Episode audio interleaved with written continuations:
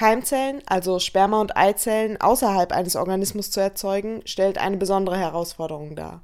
Vorläufer der Eizellen sind Stammzellen und diese entstehen während der Entwicklung des Embryos, das heißt noch vor der Geburt. Während der Pubertät reifen sie dann im Eierstock zu Eizellen heran.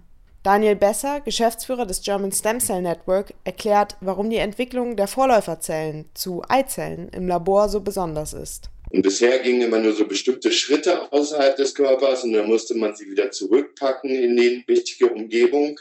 Und jetzt scheint man immer besser zu verstehen, wie diese Umgebung diesen Keimzellen sozusagen sagt, was sie machen müssen. Man kriegt es immer weiter außerhalb des Körpers hin, diese Zellen sich entwickeln zu lassen. Der Gruppe um Hayashi ist es also gelungen, die gesamte Entwicklung von der Haut zur Stamm- und weiter zur Keimzelle in der Petrischale zu vollziehen.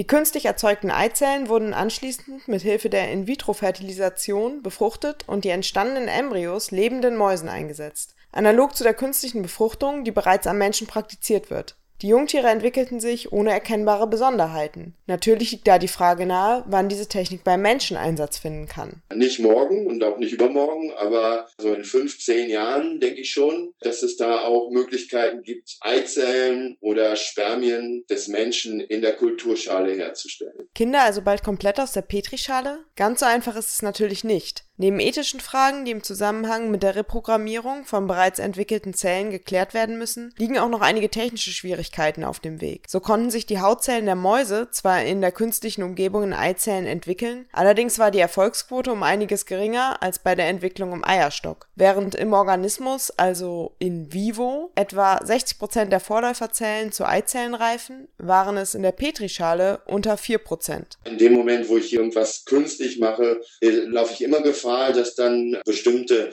Chromosomen sich nicht richtig verteilen, bestimmte Dinge nicht so laufen, wie sie eigentlich in vivo normalerweise ablaufen. Es wird also noch etwas dauern, bis kinderlose Paare von der Technik profitieren können. Denn immerhin ist es von der Maus zum Menschen kein Katzensprung.